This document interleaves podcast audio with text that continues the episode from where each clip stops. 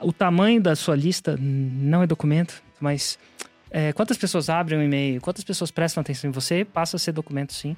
Seguidor não necessariamente é a sua audiência. E às vezes o número de seguidores é muito maior do que a sua audiência. E o mais louco disso tudo, às vezes ele é muito menor. Peraí, organicamente o Érico tem mais audiência do que número de seguidor. Como é que isso pode? Também essa matemática não fecha. Mas fecha sim, porque. Ô, Érico, e assim, uh, o tema desse episódio não é só sobre audiência, sobre criação de audiência. É criação de audiência capaz de te levar ao 6 em 7. Qual que é o tipo de audiência que não leva ao 6 em 7? Quando que uma audiência não leva ao 6 em 7? Seja muito bem-vindo, seja muito bem-vindo ao podcast 6 em 7. Aqui a gente fala dos primeiros passos para quem está começando no mundo do marketing digital e quer ganhar, quer usar a internet para ganhar dinheiro. Mais especificamente, fazer o 6 em 7, que é 100 mil reais de faturamento em 7 dias consecutivos. Eu sou Thiago Batista. Eu sou Lorival Júnior. Eu sou Kate Maria. Ah, eu queria saber como é que você ia se apresentar. É, pode ter várias opções. Convidado especial. E eu, eu sou Érico Rocha. Boa, e o tema de hoje é sobre criação de audiência.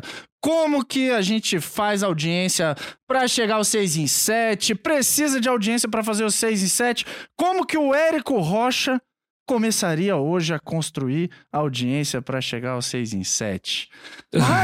Cara, pensa, Tudo num cara, isso aqui- pensa num cara empolgado, né? Já deu todo o spoiler até o final agora.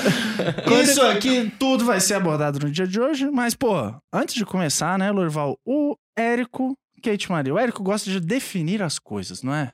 Qual seria a primeira pergunta, Lorival? A pergunta, Érico, o que é audiência? Ah, eu vou responder essa de- definindo uma outra pergunta. Quem é Kate Maria? Hum, Ah, pensa- convidado especial Pensou que ia chegar hoje aqui, ninguém ia Sentar descobrir que era na você. Mesa, ninguém ia falar nada, ninguém ia ver. Eu sou especialista de conteúdo aqui da IGD, trabalho diretamente com o Érico Rocha, com os faixas pretas e tudo que vocês veem aí de conteúdo que sai, de alguma maneira, passa pela minha mão. Passa mesmo, né? passa mesmo. Evento ao Escrevido vivo. por você, né, Kate? Escrevido. É escrito, ou visto, ou revisado. E é bem verdade, cara. Se desde- for escrevido por ela, quem escreveu foi o Lorival. Se tiver erro de português, quem escreveu fui eu. E se tiver em som alto, muito bem-vindo. ou então, ou se não escreveu, foi de provido ao Thiago. É isso aí. E, cara, e é bem real isso. É, sempre que a gente quer bater uma, uma, uma copy, quer trocar uma ideia, pô, é, é muito comum a gente Montar conversar com a Karina. Montar uma palestra. pô, vou fazer uma palestra no grupo do Plat. Aí, pô, Karina, será que você pode dar uma olhada? É muito comum isso, que ela sempre traz feedbacks muito bons, sendo bem sincero. Então, exige que os bulletins sejam pra Kate hoje, porque das últimas vezes, cara, foi Não, só no meu é, nome e o Érico já tava rindo, Foi um pré-requisito da minha participação, bullying Não. zero. Aí controlar a quinta B aqui, que A entendeu? quinta Se instala. vez. Inclusive, se tivesse bullying, era tipo 3 contra 1, É, pois né? é, eu ia sair perdendo.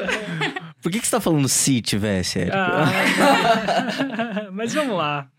Então lá, o que é audiência? Tem várias definições de audiência. Eu gosto de usar uma que é a galera que presta atenção em você. A galera prestou atenção é audiência. Lorival, você é minha audiência agora. A Kate deve estar prestando atenção em mim, que ela é minha audiência agora. Uh, Tiagão tá sempre prestando atenção na gente, falando bem alto também. É, é, é, um- é uma boa definição, porque às vezes a gente pensa como audiência o número de seguidores. E pode ser o seu seguidor presta atenção em você. Mas pode ser que não presta atenção em você. E por quê? Porque a gente acaba seguindo alguém e os algoritmos não mandam necessariamente ah, aquele conteúdo para aquela pessoa. Então a gente segue. Quem nunca seguiu alguém? Quantas pessoas você segue no seu Instagram, Kate? Ah, deve estar em umas 400, 500 pessoas. Pois é, como é que alguém vai prestar atenção em 400, 500? Então, o que, que aconteceu? Eu acho que os algoritmos sacaram isso. Os algoritmos, os algoritmos. Instagram, YouTube, Facebook sacou isso, que a gente seguia muitas pessoas e não deixava de seguir a pessoa, né? Então, para não simplesmente é, flodar, nossa, entupir a nossa, a audiência, é, o nosso espaço, ele começou a falar assim, cara, a Kate segue 400, mas será que ela segue mesmo? Ah, pode ter sido alguém que seguiu, mas aí você parou de seguir, mas aí você não quis deixar de parar de seguir, porque quem, quantas pessoas, assim como eu, vai lá e tenta tirar as pessoas que pararam de seguir e tal. Então, aí, o que, que ele aconteceu? Ele parou de mostrar essas paradas. Então, seguidor não necessariamente é a sua audiência. E às vezes o número de seguidores é muito maior do que a sua audiência. E o mais louco disso tudo, às vezes ele é muito menor. Eu olhei no meu, eh, nos últimos 30 dias, o meu número de seguidores é 2 milhões, 200, alguma coisa do tipo. E a nossas número de contas alcançadas no Instagram foi de, pasme, a Kate deve saber. É que ela assiste meus CPLs, né? Pelo menos a gente acha que sim, né? Ela tava lá. 20 23 3 milhões. milhões. E, pô, e- e de onde vem esses 23 milhões? Quer dizer que, ah, peraí, organicamente o Érico tem mais audiência do que número de seguidor? Como é que isso pode? Também essa matemática não fecha. Mas fecha sim, porque a gente fez um lançamento agora, tá no meio do lançamento agora. E a gente acaba fazendo muito anúncio. E algumas pessoas prestam atenção no anúncio. Isso infla bastante o número de contas alcançadas. Então, assim, 23 milhões de brasileiros, contas únicas no Instagram, de alguma forma ou de outra, ou sabe quem eu sou, ou me chamo do carinha do 6 em 7. Hum, E serve também. Serve também. Até melhor. Até melhor. Mas assim, a audiência, quem presta atenção em você, não necessariamente é seguidor. E às vezes você tem mais, às vezes você tem menos. Então, se eu tenho, por exemplo, um, sei lá, eu tenho um comércio local, tenho telefone de vários clientes e montei um grupo de WhatsApp, essas pessoas podem ser minha audiência? Se você, é assim, podem, se você mandar aquelas pessoas que você mandar o WhatsApp e olharem e não te bloquearem, eh, não bloquearem, não, não, não sei se bloquear e tal, mas não te ignorarem. Às vezes eu vou lá nas lojas do shopping e a, e a vendedora fala, ah, pode deixar o WhatsApp. Eu falo que não, aquela coisa, mas Na umas reserva, mas né? tem É uma- sempre a reserva, cara. Os caras da reserva são bons disso. Ah, eu não é. compro roupa na reserva. Não? Aquelas- Então ah, normal. não muito. Mas, cara, e aí às vezes a pessoa vai lá e me manda um, WhatsApp eh, ignorado. Né? Aconteceu, eu fui fazer um check-in na Azul. Eh, e aí, para você fazer o check-in na Azul pelo terminal, adivinha o que, que você tem que deixar lá? Desgraçado, você tem que deixar o WhatsApp. Aí eu falei, ah, não quero o WhatsApp. Não, mas a gente vai mandar o seu check-in pelo WhatsApp. Aí eu nossa, falei, ai meu Deus, não sei, eu não quero, não quero. Ah, você não quer, vai enfrentar aquela fila ali. Mas eventualmente, por que, que eles pegam aquilo? Eventualmente eles vão procurar tentar um contato, e são, se, a, se, se a sua audiência prestar atenção em você, é uma audiência. O tamanho da sua lista não é documento. Né? O Hum. Lorival sabe muito bem, né? Eu não sei, não. Co- começou, começou. Mas assim, tamanho é documento, tamanho da lista não é documento, mas é, quantas pessoas abrem o e-mail, quantas pessoas prestam atenção em você, passa a ser documento sim. E é isso que eu começo a, a definir como audiência. Pessoas que prestam atenção que pode estar além dos números de seguidores. E é muito louco, né, cara? Eu acompanho muitos canais no YouTube também e que eu não sigo. Eu vou lá, consumo as paradas e não é nem por. Às vezes é falta de hábito, mas acaba que eu sou uma audiência mesmo sem estar inscrito, sem se- seguir uma pessoa não, específica. total. Com Quem segue 400, quem consegue seguir 400 pessoas. Mas como é engraçado isso, não, não vamos, vamos pegar leve aqui com a Kate, que é a primeira vez e tal, mas não vamos quem jogar a primeira pedra. Por quê? Cara, se ele realmente, se os 400 aparecessem no seu feed na velocidade que eles postam, aí você ia dar uma limpada de vez em quando. Não, e e você não faz mais nada da vida, né? Você tem que viver pra ficar vendo o que a galera postou. Não- Total. Não, tem como. Mas como o Instagram meio que já limpou isso pra você, isso acontece organicamente. Então, quando você segue a pessoa, ele vai te dar um pequeno sinal, vai te mandar uns, uns conteúdos, e aí, se você continuar assistindo aquilo, beleza, se não, acabou-se. Ele para de mandar até você assistir de novo. Isso o Instagram, isso o YouTube, o Facebook nem se conta, porque sabe, o Facebook tá meio. Meio estranho, né? O Facebook é menos ainda. E afinal de contas, Instagram e YouTube tem que ganhar, tem que pagar boleto também. Isso não é nada de errado. Uhum. Ah, demoníacos, é o que? Tá diminuindo o engajamento não sei Eu acho que eu acho que o, o, o- Facebook e o Instagram tem que ser uma empresa lucrativa também. É, construí muito meu negócio, ampliei muito meu negócio por causa deles. Não sou cara que vai chegar e falar como eles devem rodar o negócio. Eles têm que pagar os, os funcionários dele, os empreendedores, milhares de pessoas trabalham lá. Eu acredito que o modelo de negócio, na minha opinião, é super válido. Então não tenho nada a criticar, pelo contrário. Eu acredito que o Instagram, YouTube e Facebook democratizaram o marketing, né? A capacidade de fazer anúncios. Por que democratizar? Porque você pode começar com pouco, né? No tempo da televisão, não podia. né? Você tinha que pagar muito para produzir, tinha que pagar muito para anunciar.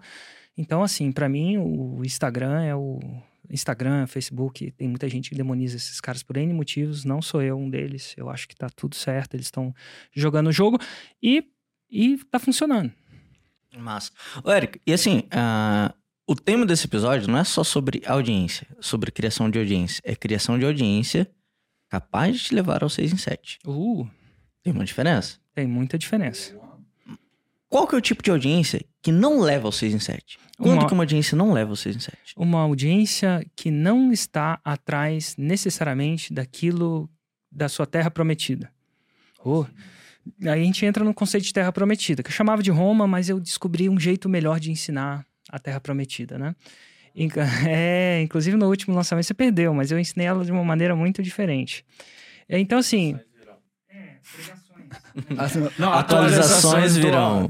Quem desce a... desesperada com a regravação do fórum. Não, mas assim. Quando eu falava Roma, as pessoas, cara, que mano é Roma? Isso, Roma. E aí, quando eu explicava, fazia sentido, mas uma pessoa que pegava o bonde no meio, e eventualmente sempre tem alguém que chegou agora no- na parada e não sabe o que que é Roma, não sabe. Aí, é, eu costumo explicar isso de uma maneira bíblica, né? Porque, enfim, a Bíblia tem umas histórias muito legais. Fora do ponto de vista religioso, inclusive se acredita ou não acredita, vê isso como um ponto de vista religioso, ó, perdão, um ponto de vista histórico. Mas Moisés estava lá. E lá no meio do deserto, escravidão. O primeiro criador de audiência. É, cara, ele levou uns papos com Deus. Vai levar o meu povo lá pra terra prometida, que chamava. Mas enfim, ele queria criar um movimento e queria levar a galera pra terra prometida, porque ele tinha conversado com um Deus, nada mais, nada menos, e falou assim: galera, vamos pra terra prometida. Então, pra começar, a terra prometida pra galera que tava sendo escravizada lá era uma terra onde você plantava tudo, nascia e você era livre, né? Crescia tudo. E a galera falou assim: pô, que ideia massa. Então, e a jornada até a Terra Prometida ia ser fácil? Não, os caras iam ter que brigar com os, com os egípcios lá, que estavam matando todo mundo, tinha que construir pirâmide, né? Trabalhando com um sol escaldante, pior que o sol do Rio de Janeiro, Meu amigo. né? Se Moisés fosse car- carioca, já sabe como é que isso que aconteceria se Moisés fosse carioca. Qual é que é? Ah, o carioca ele fala bastante. Nem todo carioca, galera, que é do carioca. Mas assim, eu tenho uns amigos carioca, alguns deles falam assim, aí é. E eles falam muito palavrão. Aí é, porra, galera, bora aí pra terra prometida, camada de mané, tamo trabalhando igual um escravo aqui, caralho. tipo. é, seria se, se Moisés fosse carioca. Tu é mas- bom imitar carioca, é, eu comecei imitando o Vitor Damasio por 10 anos, né? e eles falam palavrão e, e no carioca o palavrão é carinhoso, né? Não é uma coisa... é um né? intensificador. É um intensificador. Eu tava lá antes da Masterclass, Masterclass, como é que a gente chama agora? Seis 6 em em 7. sete. 6 em 7, né? Que é o lançamento do projeto 6 em 7, fórmula de lançamento, aquela coisa toda. Encontrei um cara no, no, no aeroporto com um amigo deles, tá, tá ligado? Ele falou assim: Érico Rocha! Aí! Porra, que massa! Aí tava com um amigo dele, tu conhece esse cara? Aí o amigo dele não conhecia, né? Porra, tu não conhece esse filho da puta aqui? Esse filho da puta aqui transformou a minha vida, caralho! Porra, mané! Ô, viado! e ele falou isso tudo, tanto pro amigo dele quanto pra mim. Múltiplos carinhoso- elogios. E pra minha mãe, né? Quase, né? Carinhosamente. Eu uso carinhoso Com de... respeito. Eu uso carinhoso de, de palavrões, né? Mas eu acho que, cara, ir pra Terra Prometida, naquele caso, contexto, fazia sentido pros caras? Fazia. Os caras estavam comendo pão que o diabo amassou, queria plantar as paradas dele, ser livre e não trabalhar no sol escaldante construindo pirâmide. Não sei se é a época do Moisés da pirâmide, mas deve ser. Ou esfinge, ou o que é que o túmulo, alguma coisa do tipo. Então, fez sentido pra eles. Agora, se o cara tivesse lá em Paris, lá em, sei lá, lá em Londres, sabe se Deus se existia essas cidades na época, lá em, na Mesopotâmia. Kate, qual que era a capital da Mesopotâmia? Tá. Não, pedi pra soletrar. Me- Mesopotâmia, já é de Mesopotâmia. Eu já não sei nem falar, rolê. Talvez não faria sentido. história do- Talvez não fazia sentido pra galera, porque eles não queriam se arriscar. Ou eles já estavam plantando lá no quintalzinho deles. Então, a Terra Prometida é esse lugar, que é difícil, eventualmente difícil chegar, ninguém é. Ninguém é hipócrita pra dizer que não é, mas é. Aí vem uma grande palavra, atrativa. A Terra atrativa pra quem? Pra quem tá vivendo aquela parada. Então, se no final lá do seu da sua jornada você vai vender um curso, alguma coisa que resolve um problema, um treinamento, conhecimento, educação, né, que resolve um problema específico, você tem que começar a atrair aquelas pessoas que estão sentindo aquela dor ou que têm a ambição de chegar àquele lugar. Então, qual que. Agora, trazendo para o mundo atual. Vamos supor que eu seja um blogueirinho e todo dia mostro um tênis, um, um fitness, um. Sabe-se Deus lá, a viagem que eu tô fazendo. E tem muita gente que fala: Ó, que cara legal, tem uma vida legal pra caramba. Sorteio de iPhone. Sorteio de iPhone. Não, é assim, faz, faz tempo que eu não Aham. tenho, vejo sorteio de iPhone, sinceramente. Mas assim, é, imagina que tem alguém que me segue por algum motivo que não seja o meu conhecimento. Eventualmente, quando eu vender o, a Terra Prometida, no meu caso é o 6 em 7, né? 100 mil reais em 7 dias. E às vezes o cara tá bem na empresa dele, tá construindo carreira, tá virando, sei lá, um diretor, tá, tá lutando por isso. Às vezes ele tá estudando para um concurso. Não faz sentido passar os perrengues de aprender para fazer aquilo. Então, vou, vender alguma coisa? As chances são que eu vou. Porque, eventualmente, estatisticamente, naquele ambiente vai ter muita gente. Mas a audiência não foi construída com esse propósito. E eles não começaram a seguir eles com esse propósito. Então, a audiência que faz 6 em 7 é uma audiência que você constrói com o que a gente vai falar uma palavra alinhamento com Roma. A gente chama Terra Prometida, chama Roma também, mas eu não vou entrar nessa parada, não, que já. Alinhamento com a Terra Prometida. Eles querem a Terra Prometida, eventualmente sabem que vai investir é, recurso, tempo, paciência, dinheiro, por que não dizer para alguns deles, esforço, suor, sofrimento, por que não dizer, mas é porque eles estão fazendo isso porque no final das contas eles deviam falar, pô, cara, o cara tá conversando com Deus, vai levar a gente pra Terra Prometida, aquele carioca ali, Moisés. Não sei se Moisés é carioca, não. Não tinha nem Rio de Janeiro na época, né? Tinha uns índios aqui. Mas enfim, mas eu acho que eu vou seguir aquele cara. Então, a Terra Prometida é a audiência quando você constrói, deixando claro a luz no fim do túnel, por que, que aquela galera tá no Instagram? Porque que, para onde você tá levando, eventualmente só vai escutar quem tá interessado. Prestar atenção. Vocês podem até seguir rapidinho e tal, mas para manter aquilo vai só ser quando tiver interessado na Terra Prometida mesmo. Beleza, você falou de é, interesse na Terra Prometida. E a, é, qual seria a, a ferramenta para você, digamos assim, apresentar essa Terra Prometida, né? Tem uma coisa que chama linguagem. Você conversa, você fala isso de uma maneira simples, clara, objetiva e atrativa. No caso de Moisés, se ele fosse carioca, aí galera, bora aí pra essa terra prometida, chama Canaã, lá tudo cresce, e aí a gente não precisa trabalhar igual uns escravos. Então, A galera tá vendo pra Canaã mesmo? É real? é, chama real, chama terra Ah. prometida, chama Canaã. Eu- Tomara que Eu- nossa eu consultora bíblica, É o chute. consultora mas falando, bíblica. Mas falando com segurança, assim, todo mundo vai acreditar. É, Tá ah, é.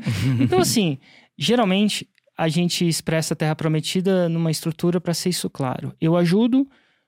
Aí, eu ajudo hebreus escravizados por egípcios a sair da escravidão e ir pra terra onde tudo cresce, chamada Canaã. Seria uma maneira. Tu tá afim, brother? Tá afim? Vai ficar de mané aí trabalhando, caramba.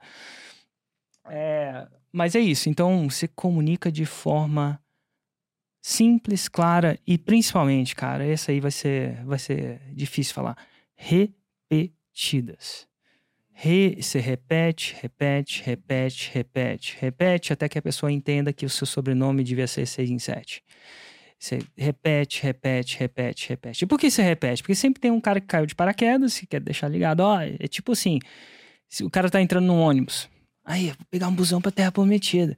É, aí você entra no ônibus e fala, opa, esse ônibus tá indo pra Central. Esse Cancún. ônibus- Cancún não, Canaã. Canaã. Esse, esse ônibus, esse ônibus tá indo pra Canaã, esse ônibus tá indo pra Canaã. Galera, tem certeza? Esse ônibus tá indo pra Canaã. Pra você ter certeza que quem. Ah, o cara, eita, fudeu, eu não queria ir pra Canaã, não, queria ir pra outro lugar e tal. Sai do ônibus, né? E, e é, não, beleza. Então, pô, tem a Roma, a forma de se comunicar de uma forma simples, atrativa. é, e você vai é, fazer conteúdo, né, para atrair essas pessoas, para atrair a atenção é, dessas pessoas. Pô, pô, e aí tem, a gente falou aqui, você falou, né, de Instagram, YouTube e tal. Cara, parece muito trabalhoso, né? Existe uma forma de fazer seis em sete sem ter todo esse trabalho de construção de audiência? Cara, existe. É a verdade, sendo sincero, existe. Então, assim, meus primeiros 6 em 7 que sal, meu primeiro milhão, ele foi construído sem construção de audiência. Inclusive, eu faço 6 em 7 desde 2010, mais ou menos. Eu acho que eu fui começar a construir audiência é, mais ou menos uns 4, 5 anos depois. Então, assim, existe. Existe sim. Então, como é que você faz sem? Vou falar como é que você faz sem, porque que eu não faço sem mais, nem ensino fazer necessariamente sem mais. Então, o que que acontecia? Quando você chegava lá pra... pra imagina Moisés chegando pra galera, imagina o maluco chegando pra galera e falando assim, cara, vou te libertar aqui, vou te levar pra Terra Prometida. O que que o cara ia falar? O que que ia passar na cabeça do hebreu? Kate, Kate Karina? Acho que um monte de medo, né? Medo. Se soubesse, tinha estudado a Bíblia antes do podcast, um né, pouco, Kate? É, sabe, não me entregaram um roteiro aqui. Mas, mas te falar, sa- sabe, sabe uma parada aqui? Um- uma técnica pra você, pra você Tá falando, ficar... você tá falando pra ela que devia ter estudado a Bíblia, né? É, É tem o que auge, ser... né? é, tá, tá mal, hein? É o auge Mas você mesmo. falou, cara, medo. Mas, mas tem uma parada que dá pra você fazer aqui no podcast que você disfarça bem se você não souber falar o assunto. Eu, eu- eu faço isso sempre e funciona. Vou compartilhar, segredo de Estado. Você fica prestando atenção nas paradas que o Érico fala, que o bicho é bom, inteligente e tal. Parece que sim. Só que aí é difícil a gente entender. Aí no fim você resume numa frase. Aí, tipo assim, cara, o que que é uma criação de audiência capaz de gerar o 6 em 7?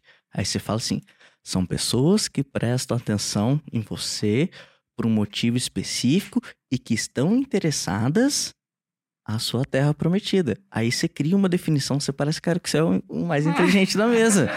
Então, uma audiência capaz de levar você ao 6 em 7, segundo a minha definição, o que eu descobri na minha experiência de vida, escutando o Érico falar aqui, é que são pessoas que prestam atenção em você por um motivo específico e estão interessadas na tua terra prometida. Prometido. Tu não precisa saber da Bíblia e você escapa bem do rolê. Funciona de vez em quando.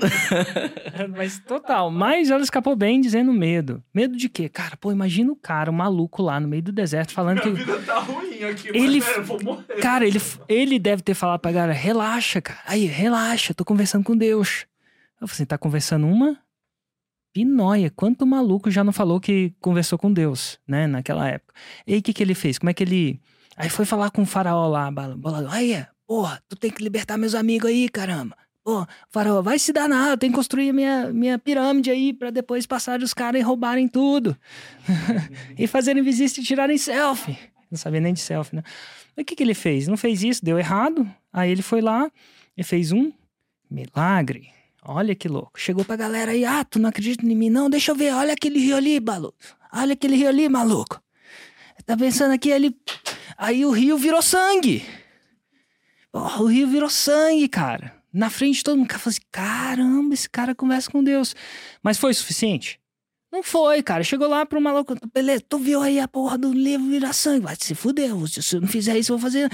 Aí o cara virou e falou assim: não, não vou deixar não. Porque da primeira vez ele não acredita. Porque todo mundo tem um São Tomé dentro de si, aquele cara que precisava ver pra quê. Ele virou assim: ah, é tudo.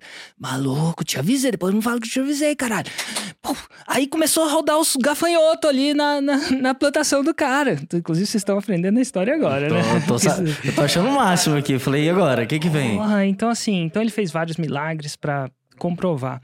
Assim, a construção de audiência é feita por milagres. É que não parece milagre, porque, enfim, a não ser que você seja Moisés, Deus, o filho dele, a chance são um santo, algum que faz milagre e tal. É, mas assim, o que, que ele fez? Ele começou a fazer milagres. E o que, que é um milagre no nosso contexto? Ah, eu te levo para a Terra Prometida. Deixa eu te falar uma parada aqui que vai gerar um resultado agora para você. Não vai te levar até lá, mas vai te dar um negócio. Se chama conteúdo, você ensina alguma parada. Às vezes eu faço um conteúdo de gatilhos mentais, às vezes eu tô falando um conteúdo de criação de audiência. Porra, aí, esse cara parece que tá entendendo. Então, a audiência faz isso. E quando você vê um conteúdo meu e o meu conteúdo faz sentido e ele te ajudar agora, você vai falar: pô, esse cara talvez não seja o malandrão que eu achava que ele era quando a primeira vez que eu vi ele na vida. Então, então esse- essa é a função do conteúdo: criar um relacionamento, criar uma autoridade, colocar alguns outros gatilhos que a gente pode entrar, prova, prova social, que eventualmente isso faz com que a gente se na cabeça do da audiência que presta atenção, crie uma maior reputação. Vai enfraquecendo o Santo Tomé dentro dela. Aí você fala, ah, Érico, mas peraí, então como é que você faz isso sem conteúdo? No começo eu fazia um anúncio para uma promessa. Muita gente acreditava na promessa e eu criava todo o processo de conversão, isso é, os milagres, né? Que não é milagre, né? O conteúdo, as provas, os gatilhos mentais, tudo aquilo orquestrado dentro de um lançamento. E tinha certa é, efetividade, fiz muito 6 em 7, fiz até 7 em 7 com isso. Contudo, quando você acaba aquele lançamento, eu vou dizer que entre um lançamento e outro, você pode aplicar todos aqueles gatilhos, ou quase todos aqueles gatilhos mentais, antes. Porque é muito mais fácil você vender para alguém que te conhece. Quando você vai procurar um médico, você vai procurar um médico nos classificados? Tem gente que procura. Mas geralmente eu vou te dar a dica de como que é. Se você não tem um médico, não sabe para quem perguntar, entra para um grupo de WhatsApp das mães das escolas, dos vizinhos, tem sempre um grupo de WhatsApp da família fala assim: alguém conhece um médico tal, tal, tal? E aí a pessoa, ah, conheço, aí já vem com uma recomendação, aquela coisa toda. Então, é, a ideia do conteúdo, ele criar tudo isso antes do lançamento, que é a hora de você vender, antes do processo de venda, que por si só tem muito disso também. Em teoria, é quase ou tão suficiente. Mas quando você faz isso com muito tempo antes, você aumenta muito a sua a sua capacidade de vender para essas pessoas. Para ela Você vai aquecendo ela, né? você vai aquecendo. Aquecendo, em outras palavras, criando autoridade. Ela começa a te ver como uma autoridade, um especialista, ele entende do que fala. Ela começa a ver que ela não está sozinha nesse, nessa parada, né? Porque eventualmente os conteúdos vão ganhando visualização, vai ganhando audiência. Aqueles 2,2 milhões começaram do, do zero. Inclusive no YouTube eu fiz um que eu gravei um vídeo quando eu tinha 10 mil pessoas. Pra muita gente é muito, pra muita gente é pouco, mas eu esqueci de gravar quando eu tinha zero. Devia ter gravado, ia ser um vídeo que eu ia mostrar. Mas assim, eles não sabem que é 23 milhões.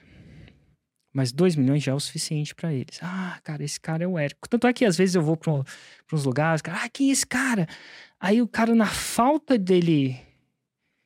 Ele, ele gosta muito do meu trabalho, mas ele não vai conseguir replicar o meu trabalho. Na falta dele conseguir replicar que eu sou uma autoridade pra ele, ele fala, pô, o maluco tem. Se for no Rio, ele fala assim: o maluco tem é, 2 milho- 2,2 milhões de seguidores. Aí a pessoa olha, uau! Já começa a olhar com uma maneira diferente. Ah, 2 milhões, isso é prova social, né? Que é, a galera tende a, a seguir aquelas pessoas que estão sendo seguidas, porque eles, eles pensam, se aquele cara tá seguindo, deve ser 2 milhões de pessoas estão seguindo, pô, deve ter alguma coisa aí. Né? Então aí vai construindo. Então, com conteúdo, eu costumo dizer que você constrói a casinha dos três porquinhos de tijolos. Porque, por quê? Porque fica mais fácil você, por que não dizer assim, mais fácil você converter aquelas pessoas, eventualmente, do que numa primeira vez. E segundo, porque ele aumenta a sua autoridade. O conteúdo aumenta a sua percepção de autoridade. As pessoas compram das pessoas que elas respeitam e têm a chance de, de atestar a autoridade antes do processo de venda. Então, tipo assim, a- a- às vezes você criar audiência, então, tipo, não é só as pessoas que prestam atenção em você, é uma das coisas, mas como é que você passa, a- então, a, a pensar, a arquitetar os milagres que você vai fazer para as pessoas? Porque não é só gerar valor pelo que você falou, parece tipo assim, cara, já tem coisa que ela não acredita, então você pode tocar alguma paradinha. Como é que, que você, vocês, né, pensam no, no- no- nos ah, conteúdos? eu vou dar assim, uma de- dica, eu vou ver o que, que vocês têm a dizer também, né? Mas, mas assim, eu pego a jornada da Terra Prometida, vamos supor que o cara, ai, porra, vamos ter que ir pra Terra Prometida. Qual que é o primeiro passo para ir pra Terra Prometida? Um mar, o mar Egeu, é o mar Egeu ou o mar Vermelho? Não sei qual que é o mar que ele abriu. Mas ele descobriu que ele tinha que bater o cajado e abrir aquele mar no meio. No caso do cara, né? Abriu o mar no meio, aí a galera passou, quando os egípcios passou, afogou tudo, né? Basicamente. Aí, mané, anda logo aí, caramba! Porra, os egípcios estão vindo! Então, então foi isso. Mas depois, quem estuda a história, que não fui eu, mas eu sei que alguém me contou, tem um monte de cara que lê as paradas, tudo. Ele, ele passaram extremas privações, passaram fome, passaram sede, passaram tanto. Então, assim, toda jornada tem, tem trocentos obstáculos. O mar Egeu era um obstáculo. É, a fome era outro obstáculo, a peregrinação era outro obstáculo. E aí, no meu caso, 6 em 7 tem obstáculos. Por exemplo, um obstáculo na criação geração do 6 em 7 é a criação de audiência. A gente está aqui falando sobre esse obstáculo agora. Então, para as pessoas entenderem que tipo de audiência criar, que tipo não criar. Então você fala de grandes obstáculos. E também tem atalhos. Não sei se na época do Moisés tinha atalho, mas com certeza O deve bicho abriu o mar, velho. Só de não dar a volta Pois já é um é, puta atalho. Ele é um atalho. Ia dar um trabalho, né? Ainda mais com aquelas carroças lá. Com Eu tinha um brother, é, eu, eu tenho uns, uns brother exóticos, assim, né? Ah, não tem o nome do- Cachorro cheira cachorro, né? Cachorro Boi cheira preto cachorro. conhece boi preto. Aí o, o cara lá da, da minha cidade, lá, ele todo malucão, assim, um dia ele chegou e falou assim, ô Ju, passou a mulher, chamou de Jeová, entregando os folhetinhos, assim, né, tal. Aí, cara, coincidentemente era a parada do... de Noé, não era de Maomé. Era do Noé, a arca de Noé e tal. Bem diferente, cara. Aí ele falou assim, ô Ju, nunca entendi esse rolê aí, mano. Falei, o que que é?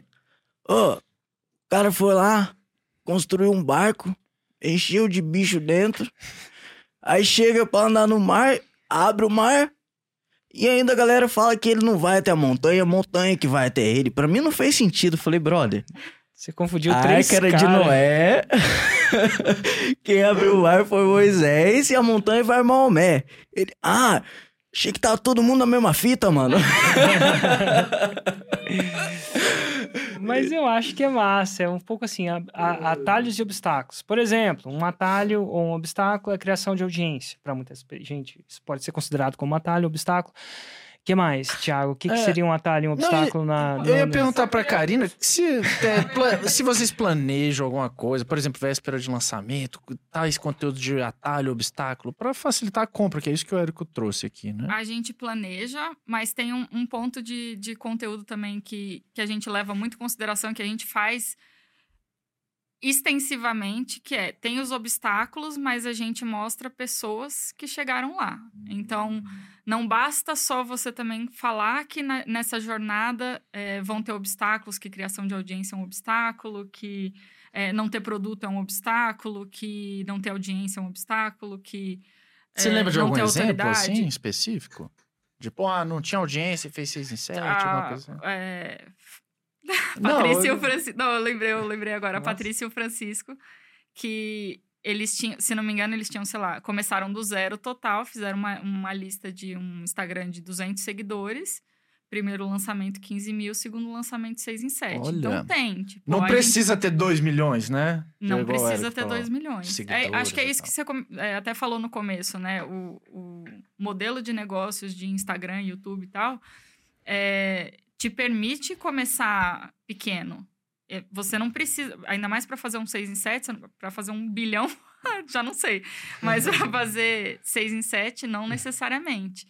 E aí você pode começar do zero. A gente, é, o Érico começou do zero, muita gente é, dos nossos programas, nossos alunos e tal, começam do zero, do absoluto zero mesmo. É, mas é isso, todo, todo o conteúdo que a gente faz, ele tá.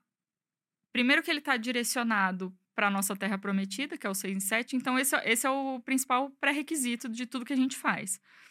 É, e se por algum acaso a gente não faz diretamente relacionado com isso, são temas auxiliares, digamos assim, que tem a ver. Então, um pouco de mentalidade, um pouco de, de sei lá, empreendedorismo e tal. São coisas que são diretamente relacionadas com isso, mas que levam a pessoa mais perto desse 6 em 7. Seja para ela superar um obstáculo, que foi o que o Eric falou, ou pegar um atalho para chegar lá mais rápido. Acreditar que aquilo é possível pra ela. Exatamente. Se vê naquilo. E acho que muito dos exemplos que a gente traz, quando a gente vai falar sobre, sobre um desses obstáculos ou um desses atalhos, e a gente coloca uma pessoa que chegou lá, é porque é muito mais fácil também a pessoa se ver numa outra pessoa, sei lá, numa, numa mãe ou num, num cara que. Ah, era concurseiro, era concurseiro, deixou de ser porque não gostava, ou enfim, do que com o Érico, que o Érico ele já tá num patamar que as pessoas não, não,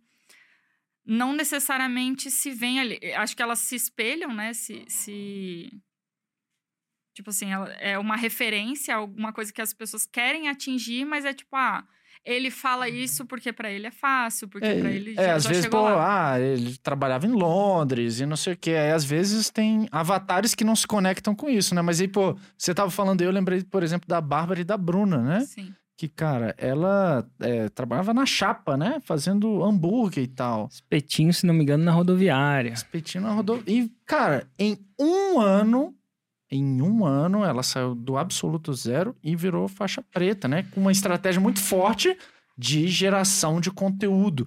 Pô, ela entrou em um dos nossos programas e comia tudo que a gente falava com farinha e tava lá presente em tudo, dando gás. Cara, em um ano ela saiu do zero e virou faixa preta no nicho de Feng Shui, né? Harmonização de casa. Então, é e ela fala- elas falam, inclusive, né, também sobre começar a consumir o conteúdo do Érico, porque elas tinham negócios físicos e muito do que você falava, ensinava no conteúdo gratuito, elas falavam, pô, isso Negócios físicos parece coisa- bonito, né? Tipo, pô, tô pensando na drogaria, É, mas era E espetinho, aí, né? tipo, ah, eu Nada consigo. contra, mas... De alguma maneira ela conseguia ver aquilo Ó. e conectar. Só que aí, aí eu passo, né? É isso que. Por que, que o conteúdo alinhado ele te leva pro 6 em 7, te leva pra tua Terra Prometida?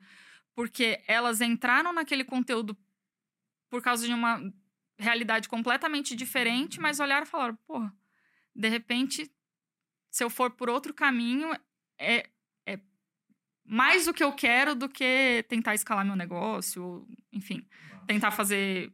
é, tentar lucrar com o negócio É o famoso apresentar uma oportunidade para a pessoa no conteúdo. né? Às vezes é algo que ela deseja, mas ela não estava presente que seria possível daquela forma, né? É. Você lembra de algum outro caso, Érico? Assim, É, nossa, pouquíssima lembro- audiência. Eu lembro de vários casos. Mas antes disso, deixa eu perguntar, Lorival, qual foi o primeiro conteúdo que você. Você lembra qual foi o primeiro conteúdo que te atraiu? Porque você começou como aluno, né? É Pra você, É. o, o conteúdo seu, É. lembro, cara, Qual foi? lembro. Foi o, o vídeo que você fala do poder do comprometimento. É Olha, sério, velho. Foi cara? o primeiro vídeo que eu vi, cara. Que louco. E aí foi tipo assim, eu, Eu, queria. eu nem sei qual que é. Eu, que louco. Eu já É. falei muito. Eu já falei O muito que, que ele desse. fala? Você lembra? Onde eu tava? Lembro. Você tava na rua. Era uma rua. eu acho que você gra... naquela época você gravava na rua. Era o do desafio de 365 dias que você tinha feito.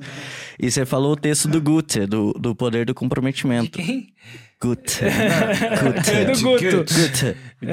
Tinha- tinha igual a, a professora minha de Tá história. ficando Ia falar, tio, melhor, cara. O cara se deu, deu, o cara se deu uma revoada ali no, na- Guter, O conteúdo. Mas foi esse o primeiro vídeo seu que eu vi. E aí, cara, esse vídeo, olha que louco, foi o que me deu coragem pra, tipo assim, largar o que eu tava fazendo e entrar de cabeça no digital mesmo. Que você falou, pô, quando a gente se compromete, todos os atos de iniciativas e verdades elementares ajuda. Falei, pô, vou fazer essa parada, vou ver esse doido, ver se, ver se funciona.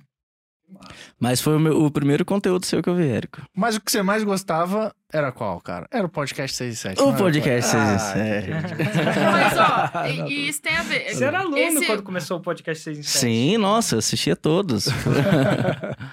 esse do poder do comprometimento também é um que não é diretamente relacionado com 6 em 7, não é, não é especificamente um, Aham.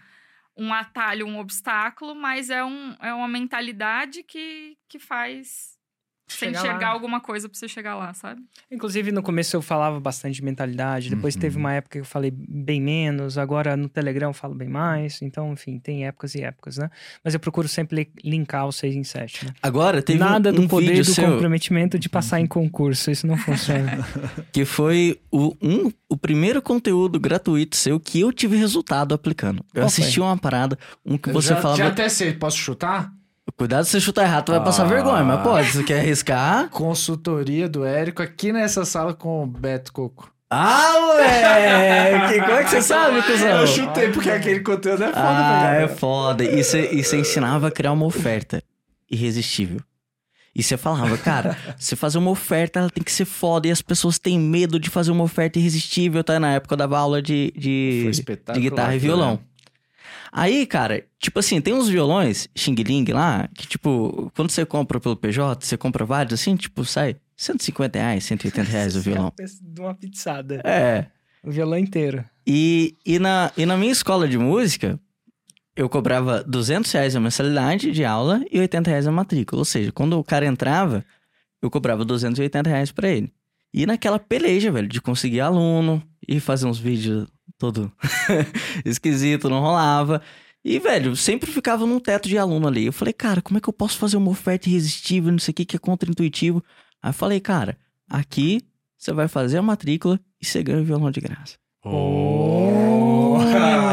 Moleque, moleque. 30 alunos eu peguei nisso aí.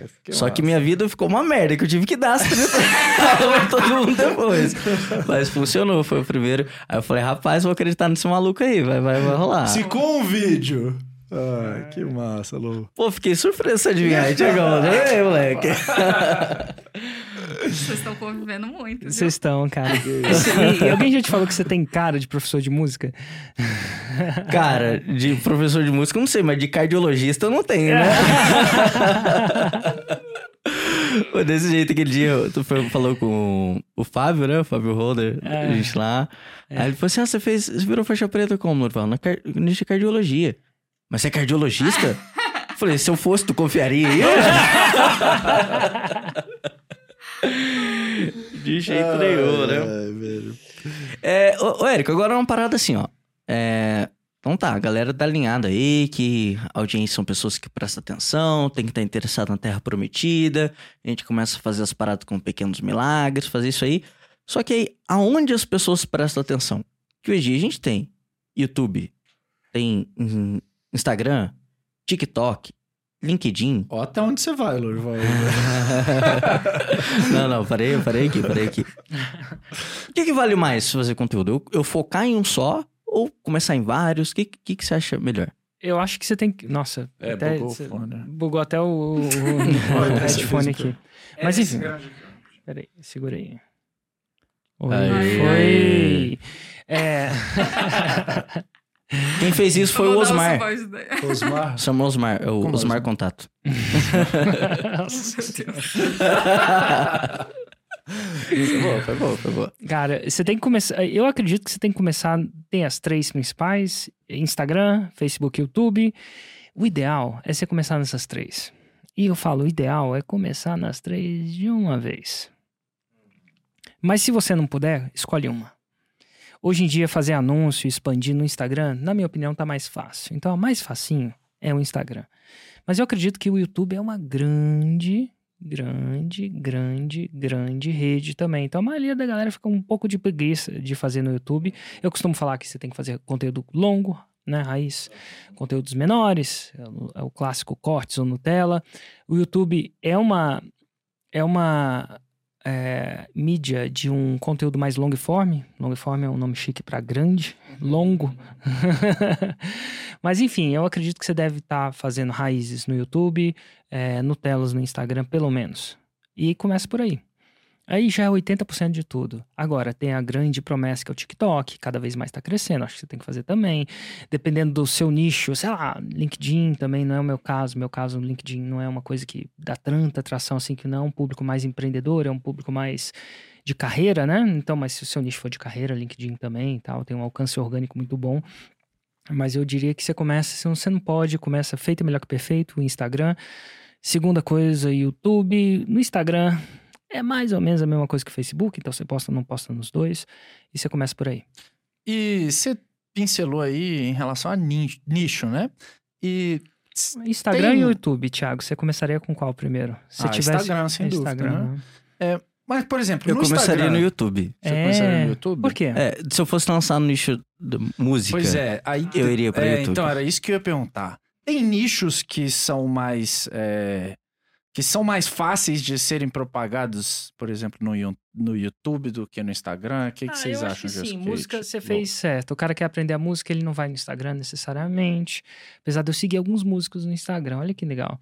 Mas eventualmente um leva para o outro, né? Você vê a primeira o riff, né? A primeira pequena coisa que você vai aprender lá, um pequeno corte da música, por que não dizer assim? E depois você vai no YouTube procurar o cara. Eu acredito que acontece muito comigo. A maioria das pessoas hoje me conhecem, eu tenho acho que uma audiência uma mais rede social ajuda a outra também. a- ajuda a outra definitivamente. Mas, definitivamente, confeitaria, muito vejo que as pessoas de confeitaria, artesanato, tendem a ter mais tração no YouTube primeiro. Mas eu acho que um complementa o outro, definitivamente. É, dependendo do Instagram, emagrecimento, né? Galera com a barriga chapada na praia. É, porque, cara, o Instagram no emagrecimento é muito louco, né? Você dá. Você consegue dar uma dica em um minuto, né? Eu tenho uma dificuldade, né, Kate? De, fechar alguma coisa no minuto. Toda vez que a gente vai aprovar um, um Reels, alguma coisa, eu falei, cara, eu, eu, eu tenho muita dificuldade de fazer conteúdos é, curtos, né? Porque sempre tem uma história, tem um sotaque, tem alguma coisa. E encaixar isso em um minuto pra mim é um pouco mais difícil. Tem um pouco E também. é contra-intuitivo, né? É. Porque em tese mais curto é mais fácil, né? Pô, você vai falar menos, né? É, não é bem assim, não. Se me derem cinco minutos pra eu falar num lugar, eu vou ter que. Eu vou ter que Gastar três semanas gastar fazendo. três semanas. Se eu tiver três semanas, eu gasto os cinco minutos pra preparar. É um clássico, né? Essa frase, se não me engano, foi de um grego, Aristóteles. Falou assim: ah, me dê cinco minutos. Ou os Churchill, não sei. Alguém falou Alguém alguma coisa. famoso. Cultura, Agora gente. ele- O cara que já morreu, mal né? Mesmo, Moisés, tá... O negócio tá rico aqui, hein? A próxima vez eu vou estudar pra ver. Agora eu vou colocar uma outra coisa aí em jogo. O- Outra em jogo. Tem sempre uma mídia que você gosta mais. É. Assim, você deve estar nas duas, mas tem sempre alguma que você tem mais aptidão. Então, eu encontrei uma aluna da Fórmula de Lançamento e ela fala para mães, criação de filhos. E, cara, é, é super engraçado isso, porque ela falou assim: ela é uma escritora, ela adora escrever. E eu, tipo, eu não gosto de escrever, eu tenho dificuldade de escrever. Eu consigo escrever, mas eu demoro muito mais tempo, né? Então, a Kate sabe disso muito bem. Graças a Deus você não gosta de escrever, Érica. Então, tá- Tem uma equipe inteira pra escrever pra você. É, mas assim, é muito louco, porque ela construiu o Instagram dela só escrevendo os grandes textões. Olha, ente- então assim, ela foi no Instagram e assim, por muito... Por Mas muito na, na legenda do, do, do texto da publicação, já fiz é, isso. bota uma foto e dá-lhe textão lá embaixo. E ela tem Sério? mais de 100 mil seguidores, construído raiz. Raiz que eu quero dizer orgânico, sem nenhum anúncio. Só defendendo ideias. Ideias super controversas. Ainda mais criação de filho, né? Uma coisa que dá muita discussão, né? Ela fala muito por essa, essa parte que é coisa muito controversa. Coisa controversa dá comentário. A gente pode falar até como uma, o que, que faz uma coisa viralizar ou não, espalhar ou não. Né? Definitivamente não é só dinheiro. Pelo contrário, dinheiro vai só até certo ponto. Mas é interessante. Então, o que eu queria dizer é você também olhar para dentro de si também, entender, cara, o que, que eu gosto de fazer? O que, que eu gosto de fazer? Áudio, vídeo. O que, que eu faço bem? Áudio, vídeo. Comecei co- fazendo. Me- meus primeiros conteúdos foi no, no YouTube, porque eu tava fazendo um projeto de 365 dias de vídeo. Eu adorava fazer vídeo. eu terminei o projeto. Você gostando- foi irônico ou você gostava tinha- mesmo? Eu e não gostava. tinha Insta ainda. Não Ah, tinha. É, Tinha Acho que tinha. Pô, Kate, tá me chamando de tinha. velho. Porra, que isso Você aqui, falou cara, fazer já- 6 e 7 em Pô, 2010. o bullying tá rolando solto aqui. O Érico, fazia lista de MSN nos lançamentos. Nossa, naquele tempo de Isso aqui, internet. isso aqui. E-mail, né? Era só e-mail, né, Kate? Pô, não é bem assim, não. Não sou, não sou tão velho assim, não. Mas assim, é, eu, vi- gost- eu, 365. eu gostava de vídeo, depois de fazer 365 dias de vídeo, passei a gostar menos. Uma parada Até porque de... você editou a maior parte desses do desafio, né? Ah, eu, eu editei o começo. Mas no final eu adorava botar a câmera sair nas ruas de sei lá, Barcelona, muitos em Barcelona, Finlândia, Londres. Eu adorava parar a câmera, eu setava a câmera com autofocus, tinha um, um iPadzinho que eu controlava a câmera no iPad, essas coisas todas, tripé, saía com meu tripézinho no meio da rua, a galera xingava. Ei, vai uma coisa, toma lá dentro, toma que katsu. Quantas vezes não vi isso? Você não tinha vergonha de gravar no meio da rua, não? Ai, cara. Eu não tinha vergonha, não. Verdade que não. Eu acho que o brasileiro, quando vai pra fora, a gente perde muito da vergonha. Porque a gente sente. Ah, ninguém me conhece aqui, entendeu? Se eu tivesse em Brasília, eu não sei não. Mas eu tinha. Era o pior disso tudo que eu acho que eu não consigo mais fazer era que, cara, eu não editava, eu editava os vídeos. Então, se eu errasse, eu tinha que editar. E editar demora mais do que gravar de novo trocentos vídeos que eu gravei de novo. Muitos, porque eu passava, cara, errei no final. Ai, meu Deus. Tipo assim, alguém parou e me desconcertou, sabe? Alguma coisa do tipo. E aí eu pensava, naquela época era só eu mesmo, não tinha nenhum editor, zero editor. Então eu pensava, vou gravar de novo, porque é mais rápido eu passar, sei lá, 15 minutos gravando do que eu baixar o vídeo, postar o vídeo, renderizar o vídeo. Então era muito disso. Isso me dava. esse- uma, uma das coisas que eu mais odeio é. Cara, acabou de gravar um vídeo. Quantas vezes eu chegava em casa, ia postar o vídeo e eu esqueci de ligar o som, o microfone. eu devia usar um Todo mundo. microfone, Gente, um vocês estão gravando o som aí, né? Pelo amor de Deus. Só pra ver, todo Já mundo tá pensou se a gente ouvindo aqui, tivesse que né? recomeçar esse podcast de novo, Não, né? ai, lágrimas. Aconteceu isso de, de novo, que eu fui gravar um podcast com o Ladeirinha. A praia, ele falou assim: ah, a gente faz junto. Eu falei: ah, a gente já faz, fiz tantas vezes juntos. Quantos? Quantos? O som não acabou. A câmera desligou. Nossa, nunca mais. Agora a equipe de vídeo, todo mundo pra praia. Da próxima vez não tem essa, não. Mas eu tinha Eles- medo muito Eles vão mesmo. cortar bem essa parte, viu, Érico? Botar no... Você lembra qual foi o primeiro vídeo que você gravou? Cara, eu lembro. Sério? E o primeiro vídeo que eu gravei não foi nem um vídeo pra mim como expert. O primeiro vídeo que eu gravei foi no Pro Leilões, onde o Hugo era o expert. Pra quem não sabe, Pro Leilões ensinava é, investidores a comprarem imóveis abaixo do valor de mercado em leilão. E aí, no meio da história foi, foi legal. Eu tava lá, e eu não sei se o Hugo tava ou não. Mas enfim, tava em San Diego, na Califórnia, no Hard Rock Hotel. Eu lembro do lugar que eu gravei o vídeo. E aí tinha um careta lá, chama Sebastian. E ele tinha subido no palco, tinha falado que fazia 50 mil euros por mês. Eu falei, nossa, tem que colar nesse cara para aprender alguma coisa e tal, né? Tava naquela época que eu tava gastando todo o meu 6 em 7 em outros cursos, né? Tipo, o primeiro 6 em 7 que eu fiz, eu falei, nossa, que massa, já pensou tudo que eu não sei nessa vida. Então fui para todos os cursos, esse foi um deles. Se esse foi bom, imagina os outros. E se esse foi bom, Né? imagina os outros, né? E aí eu cheguei nele e falei assim, cara, me ajuda aí no meu negócio a fazer 50 mil por mês e tal. Ele, ele ajuda, custa acho que 5 mil euros. E, cara, tipo, os, os caras de marketing digital não parecem uns caras bem-sucedidos, né? Tipo assim, ele não parecia bem-sucedido, mas nem morto, assim, tipo, sem encontrar. Mas assim, ele tinha subido, parecia que ele tava falando verdade, falei com a Ju lá. Ele não "Ah, só parecia bem sucedido, ele parecia mal sucedido também. parecia mal. sucedido." Parecia mal pra caramba. um cara, Sebastian, julgo conhecido como Tião. mal sucedido, tu pagou 5 mil dólares pro maluco. Cara, eu juro por Deus. Euro, euros. E aí eu passei o dinheiro pra ele, 5 mil euros, fiz o- uma transfer, né? Ele só fazia isso. E ele pegou uns guardanapos. Não, aí a gente subiu lá pro terraço do hotel. O terraço, quem já foi no hotel Kate Maria, que já viajou o mundo, né? O Rádio Rod Cordel de San Diego. Inclusive, você ia passar lá, o pessoal, aê, que legal! você era, você era avatar. você também, Lorival. Essa tatuagem rolando Aí, solta lá. Aí. E, cara, vocês vão achar que é mentira, mas tava rolando uma festa da Playboy lá. Playboy. Então, assim, a, revista. É, eu sou avatar mesmo. É. não tô te entendendo. E aí, tava tendo uma pool party da Playboy, da revista Playboy, na época que que, que é tinha. uma pool party? Cara, é uma festa na, é uma festa na piscina. Pô, só tá ficando melhor essa história aí, Eric, qual é?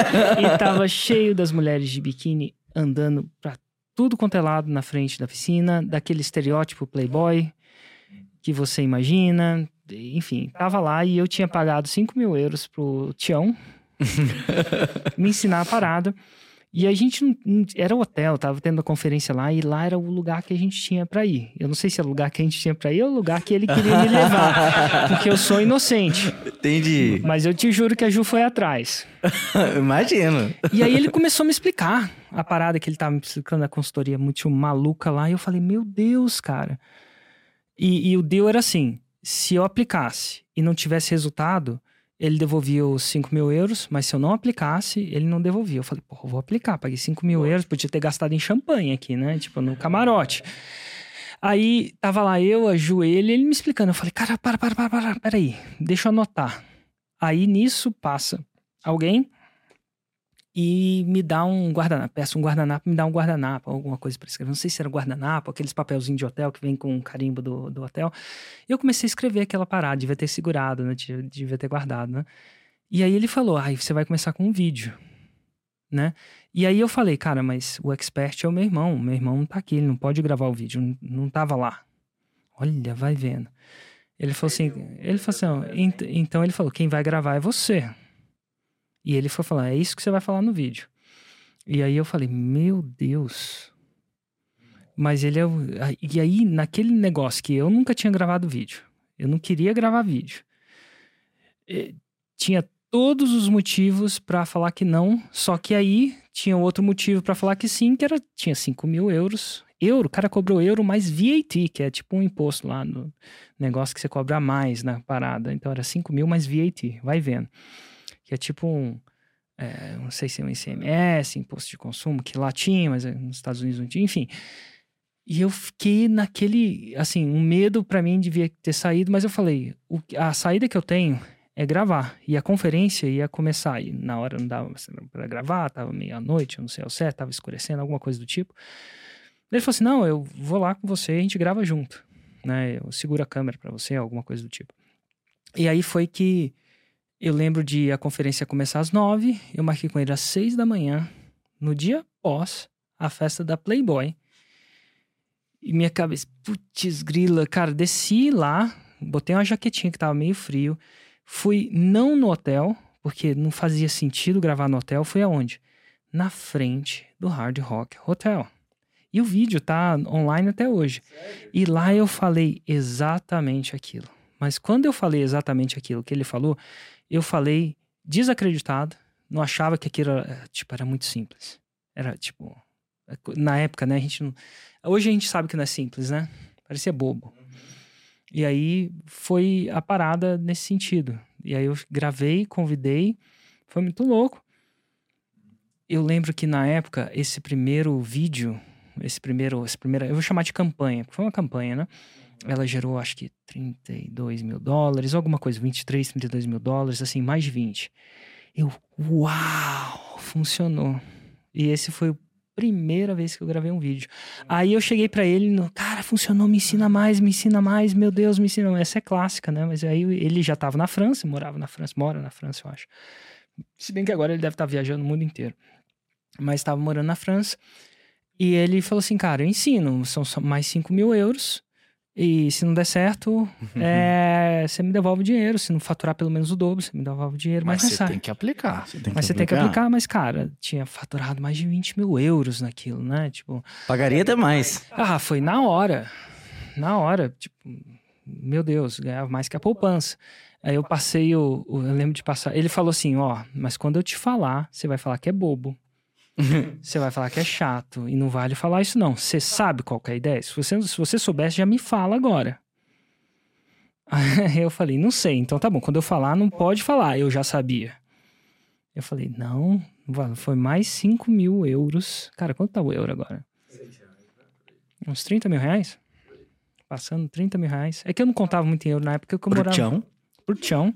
Escrevendo um guardanapo. Ah, ah, não, não. Empreendedorismo é sobre correr riscos mesmo, né? E aí foi o segundo vídeo. O segundo vídeo foi. Aí ele falou, ah, foi. Aí ele falou assim: beleza, o dinheiro na conta dele, eu parei, já não tava. A gente tava fazendo tipo um Skype na época, Kate. é, esse tempo que eu fazia Skype, fiz um Skype com ele e falou assim: então tá, tá preparado para saber como é que faz? É uma palavra. Eu falei, fala. Ele falou para mim, eu juro por Deus, cara, repete. e assim. Aí eu falei, pô, mas não, não vale. Né? Não, não, não vale falar que você sabia. E é claro, isso aqui é muito para simplificar e deixar um pouco mais teátrico, mas ele repete, mas repete assim, dessa vez. Porque assim, eu não imaginava que dava para repetir, porque eu achava que eu simplesmente. Né, quem é, viu, viu, não vai ver Quem de viu, novo. não vê. Não, ó, não é, funciona assim, é assim que você vai falar, dessa vez você vai falar assim. É tipo um relançamento, né?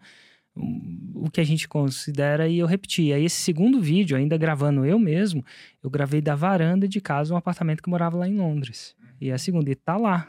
Isso aí foi o primeiro vídeo que você gravou. Mas quando você começou o processo de criação de audiência? Como que foi essa parada? Porque você falou que fez 6 em 7 antes, tal, da fazer isso, mas como é que foi o início do processo de criação de audiência? Naquela época, com aquele negócio, foi que, se não me engano, isso faz muito tempo, eu não sabia que eu ensinasse essa parada, então não lembrava. Mas foi um, um, uma série no YouTube que chamava Pro Leilões, que era a empresa do meu irmão, Responde.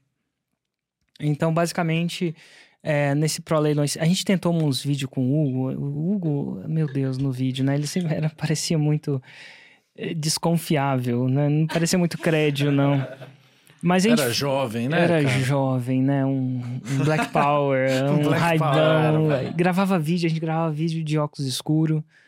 E era ruim, né? Porque você, pô, já parecia que você era um pilantra, mas aí o Hugo já não tinha uma cara de um cara aceitável. Ainda ainda botava um óculos escuro, parecia que ele tava querendo se esconder e tal. Mas não era, porque era verdade, quando você gravava de óculos escuros fica mais fácil de seguir o script, você ficava mais à vontade, né? Mas foi uma série que chama Pro Leilões Responde. Então, assim, ah, e se, eu- e se eu comprar um imóvel em leilão e o imóvel estiver ocupado? É, ocupado pelos, enfim, a pessoa que não pagou o financiamento, o uso capião, o, que quer que seja, como é que eu faço? Aí ele falava, ó, é assim que você tem que ver, assim que você tem que ver. E se for um imóvel de uma decisão judicial? Tem dois tipos de leilões, leilões que vão a imóvel porque o cara não pagou o financiamento. Isso não envolve um juiz, né? Já tem uma lei que se assina no contrato, que o apartamento pode ser retomado, aquela coisa toda. Mas se foi porque o cara deixou de pagar o condomínio. E aí a galera do condomínio encheu o saco de não ter um cara pagando no condomínio, resolveu falar pro cara, paga aí, aí o cara não paga, não tinha dinheiro, aí o imóvel eventualmente vai em leilão, senão, sei lá, o condomínio fica de alguma forma ou de outra em prejuízo por muito tempo. Então, isso chama-se leilões judiciais. Então, não é um caso que está no contrato, que o imóvel vai leilão se não pagar o condomínio. Então, pode ficar bem tranquilo aí, Lorival. Tá de boa. Que seu, seu imóvel não vai leilão. Mas, assim, então envolvia um juiz. Então, o que, que você tinha que olhar nisso? Né? Então, basicamente, era tudo que seria obstáculo, né? E que paravam as pessoas. E, inclusive, a gente falava que imóveis ocupados na época era muito melhor de arrematar, que eram que era um obstáculo, porque você não quer matar um imóvel ocupado. Mas geralmente, não só você não quer, ninguém quer. Porque não sabe desocupar, não sabe como é que funciona a lei, acredita que a ocupação é o mesmo tipo de ocupação de uma pessoa que não paga aluguel, não é a mesma coisa. grande oportunidade. É, então, assim, tem trocentas, trocentas coisas de desocupar um imóvel por aluguel e desocupar um imóvel porque a pessoa não pagou o financiamento, aquela coisa toda. Enfim, então rolava muito disso de você entender os tipos de leilões judiciais, de não judiciais. Então, às vezes, quando você ia para um imóvel ocupado, ninguém queria. Então, aí o preço baixava, né? Então, às vezes, valia a pena você entrar naquele, naquele desembaraço, às vezes não. Fazer um obstáculo só uma É. oportunidade, né? É. Massa. E beleza, você, é, você falou de conteúdo, né? Conteúdo alinhado, né? Com a terra prometida, no que a pessoa tem mais é, habilidade, talvez, né? Pô, se ele escreve bem, pô, dá pra começar escrevendo e tal. Ou se grava vídeo, pô, gravando vídeo.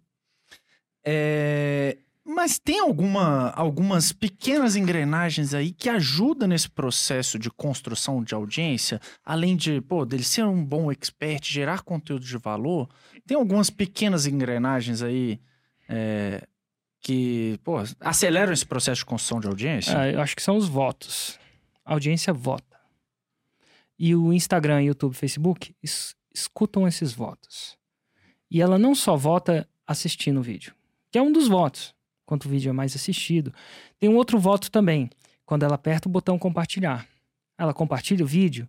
Pô, primeiro que vai para os amigos dela, isso aumenta a distribuição, mas mais do que isso, é um sinal pro, pro YouTube que aquele vídeo foi bem quisto. Um outro voto que a gente está focando bastante aqui agora é o salvamento. Quando você salva o vídeo, é mais forte do que você viu o vídeo. Aí você entra naquela parada, você vai salvar qual vídeo? É, você salva um vídeo daquela piadinha daquele Rios, eu salvo bastante também, Lorival, não me culpe, Kate. Salvo bastante para mandar para os caras, ah, esse aqui eu quero ver de novo. Então você salva, mas você salva principalmente num contexto mais de professor para aluno, você salva aquele vídeo que você quer ver de novo. Então aí é um segundo voto. Eu acredito que compartilhar vale mais, é um voto que é mais pesado do que salvamento, mas os dois são votos. Aí deve ter o terceiro voto, o comentário. Você comentou, você participou, quer dizer que você se importa. Isso tudo, bota uma chavinha ali no, no, no Instagram, YouTube, Facebook, e fala assim, cara, se ele comentou nesse vídeo, não foi tão passivo assim. Então, terceiro voto, que na minha opinião vale menos que salvar, é mais leve, porém, e vale menos do que compartilhar. E o último voto é gostar. Então, se você pensa nessas, nesses quatro votos, a gente está olhando num contexto mais de Instagram, porque é mais fácil das pessoas verem, né? Mas são os quatro votos que a audiência dá. Se eles votam várias vezes nisso, o Instagram vai falar assim: opa, esse cara aqui eu vou distribuir para mais pessoas, vou tentar com mais pessoas. Eu ainda acho que não basta, eles não funcionam em isolamento. Deve ter um coquetel lá. Deve ter um coquetel de, de, tipo, ele quer ver uma certa porcentagem de gostar. Tipo, se ninguém gosta, mas todo mundo salva, é meio estranho, né? Todo mundo compartilha, mas ninguém gosta. É, deve ter umas paradas no algoritmo lá que, que deve ter isso. Mas eu acho que quando você posta o conteúdo, no final das contas é esse voto. De uma maneira mais orgânica, é isso. Mas tem algumas formas de você estimular isso, né? Até na preparação do É, conteúdo, né? Eu acho que tem várias formas, eu só não. Eu só não acertei uma que fosse óbvia, né? Tem o clássico. Clique em gostei se você gostou. Salva esse conteúdo se você, tipo assim, Mas relembrar. uma coisa recente que a gente tem feito é, é se preocupar mais com o que é nativo da própria ferramenta, né? Então, tipo, ah, vou fazer Reels porque Reels agora o Instagram também está é, Total. Faz sentido. tá com, com a atenção dele para isso mais do que a atenção dele tá no feed, por exemplo, que sempre foi a Instagram um aplicativo de majoritariamente de foto, né? Nasceu sendo um de foto, mas com todas as mudanças e as adaptações, hoje ah, tem uma, uma ferramenta nova dentro do aplicativo que é o Reels. E eu vou incentivar o uso das pessoas com essa ferramenta, distribuindo mais esse conteúdo. Então, é, digamos assim, você pode surfar essa onda, porque aproveitar que o próprio Instagram tá lá disposto a levar esse conteúdo mais longe e você usar isso, e é, é isso que a gente tem feito muito, né? Posta muito Reels e vê. Aí sim a gente cruza com, ah, o que, que tá dando visualização, mais salvamento, mais compartilhamento? Ah, isso aqui deu certo. Ah, então de repente, aí a gente vai estudar o que, que é que A tinha naquele. reversa de- Exato. É um pouco. co- Como a gente ainda tá numa fase bastante de, né, de experimentar o que, que tem, o que, que aquilo tá trazendo pra gente Aham. é observar o comportamento da audiência usando uma, uma- um tipo assim um ativo que, o, que a própria rede social tá dando pra gente. O YouTube ele tem uma linguagem completamente diferente. Então, tipo, o podcast mesmo, ele é um, um- a gente sabe que funciona muito melhor, ele vai muito mais longe estando no YouTube do que no Instagram. Porque o por YouTube exemplo. gosta de. O YouTube gosta disso. Assim, Ele sabe que a pessoa que vai entrar nesse podcast vai ficar, sei lá, 40 minutos, 50 minutos, uma hora, uma hora e meia assistindo esse conteúdo, vale muito. Uma hora e meia, três horas, quatro horas. Nossa, eu vou ficar tanto tempo aqui. Agora, Ó, Por- traz por um quê? café e um, um pão com queijo, pão de queijo aí. acho que a gente não tá com essa moral, não. Mas, ó, eu acho que. E por que, que o Instagram tá distribuindo Reels agora? Por quê? Por quê? Ah, não, vai, não vale isso. TikTok, né? né? Por causa do TikTok, né? Competir com o TikTok. Um, porque ele descobriu que tinha atração nisso, senão o TikTok não crescia. E outro, ele tá competindo com o TikTok. Antigamente começou com os stories. Por que, que ele começou a distribuir bastante stories? Snapchat. Ele tentou comprar o Snapchat, Snapchat não vendeu, o fin- finado, né? Finado para nossa idade, né? Eu acho que não, né? Acho que ainda tem lá fora alguma coisa, um resquício e tal.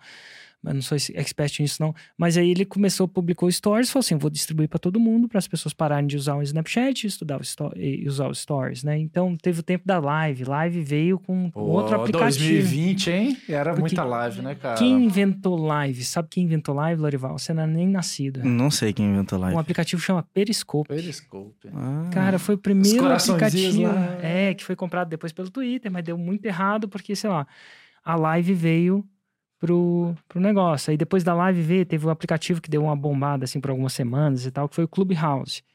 Que era, que era a chance de você bater papo com várias pessoas. Aí veio o próprio é, Instagram e criou lives com mais pessoas.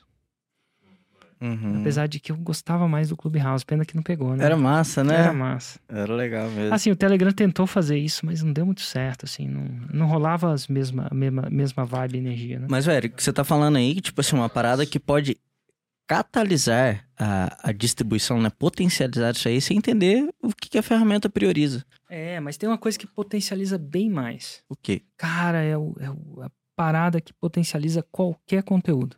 Mais ainda do que o cara. mais salvar? que compartilhamento, mais que salvar, mais que... E é mesmo que o conteúdo não seja bom. Não vai ser igual a história do gordinho, não, né? Não. Adivinha o que, que é? o que que é, Érico? Dinheiro.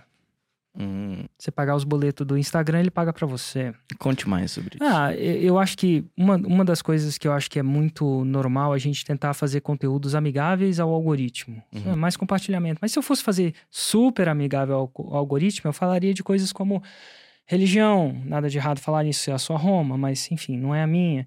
É, política. Se eu, né, uma opinião política, ela é mais compa- ah, polêmico gera mais comentário. A galera que gosta, gosta, porque representou minha opção lá. Já no Instagram não tem um não gostei, né? Já no, no próprio YouTube tem um dislike, né? Mas enfim, no Instagram não tem. Mas rola uma discussão acontecendo ali. Engraçado que alguém que vai xingar o seu conteúdo, né? É muito louco, né? Ele vai lá e xinga você. Ah, por que, que você entrou na banheira de gelo? Que coisa mais estúpida. Sei lá, ah, ele entra na banheira de gelo por causa disso. Ah, se o, se o cara que. Se, vou chamar de um hater, que odi, não um hater profissional, mas o cara que odiou o seu conteúdo, soubesse que quando ele posta um comentário, ele te ajuda. ele não postava um Que a ferramenta não leu o comentário, né? Não, não, assim, eu acho que não, né? Vai saber. Mas, ó, eu acho que ele não postaria o, o comentário só pra me prejudicar. Então, aí rola isso. Rola total, né? Então, eh, no final das contas, o Montinho Montão, e foi até é parte da, da nossa principal estratégia hoje, nada de errado de fazer orgânico, a gente até procura cada vez mais ser uma pessoa mais orgânica, mais aceitável para os algoritmos, mas eu aceitava zero, assim. Eu pegava um montinho, e às vezes começava com zero, né? Você começa com zero, faz seu lançamento, faz suas primeiras vendas, reinveste nisso, no que a gente chama de distribuição do conteúdo. Eventualmente você faz um lançamento maior, porque você distribui mais, aumenta a audiência, aí faz um Uhum. montão, montinho, montão, montinho, montão, e chega no lançamento, às vezes, chegando investindo sete dígitos. Distribuição, né, de conteúdo. E é, outra, outro possível catalisador aí, né, para aumentar é, a atenção, a, a, a quantidade de visualizações dos seus vídeos, é a capa ali do seu vídeo, né? A No- thumb, né? No YouTube é tudo, né? Pois é. Como que é o processo de, de construção de thumb? Tem um tem uma, um bate-bola da equipe? Como que funciona isso aí? O tipo, nosso tem uma foco é atenção sempre, específica para isso? sempre que a gente vai fazer thumb de YouTube, nosso foco 98% é a rede, ela tem que chamar mais atenção do que tudo, porque você o, o YouTube você vai ter que cruzar duas coisas diferentes, né? Que é o que a pessoa busca, que é o que vai aparecer, tipo, ali embaixo, ah, como fazer um 6 em 7. É o título. Só que, beleza, ela digitou como fazer um 6 em 7. Aí vai aparecer a busca, ela vai buscar o conteúdo pela thumb, entendeu? Então, não só por aquilo que está aparecendo no, no título, mas por aquilo que está na imagem. Então, a imagem tem que, tem que ser clara, tem que dar destaque para o título, que não é o mesmo título. Tipo, a gente também não costuma fazer, ah, como fazer um 6 em 7 na thumb, como fazer um 6 em 7. A gente não faz isso. A gente Fazem Tipo, coisas complementares, tipo é, assim? do tipo, sei lá, ah, é, essa mulher fez 180 mil em, sete, em uma semana no nicho de estética. Sei lá. Então é uma coisa complementar.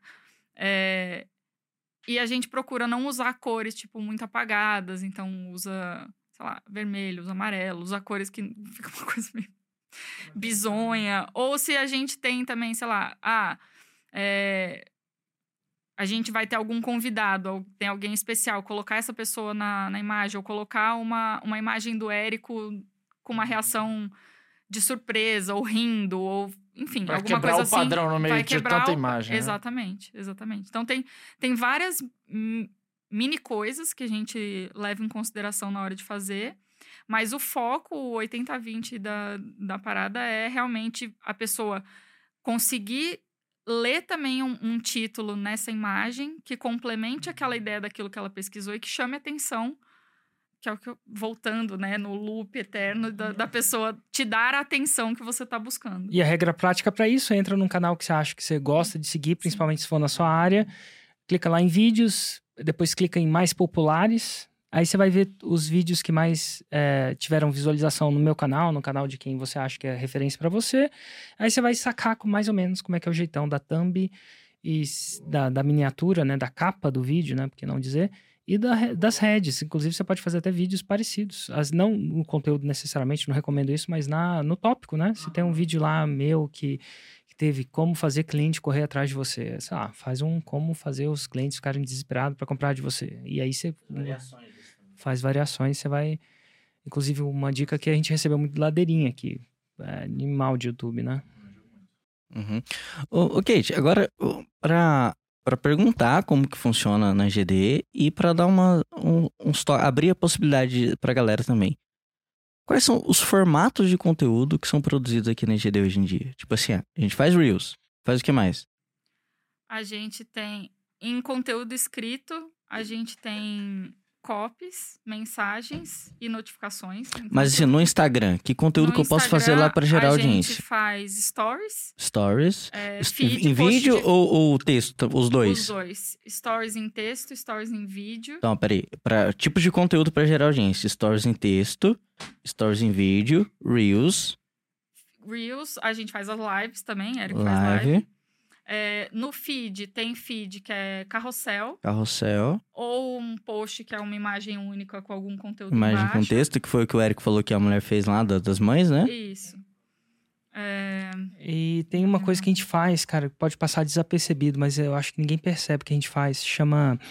é, Hum, podcast. podcast, esse, esse, esse é massa também. Telegram também é bom pra caramba. Telegram também. Não, mas ele, fo- ele focou em Não, Instagram. Instagram. Podcast pra mim é uma linha editorial de YouTube.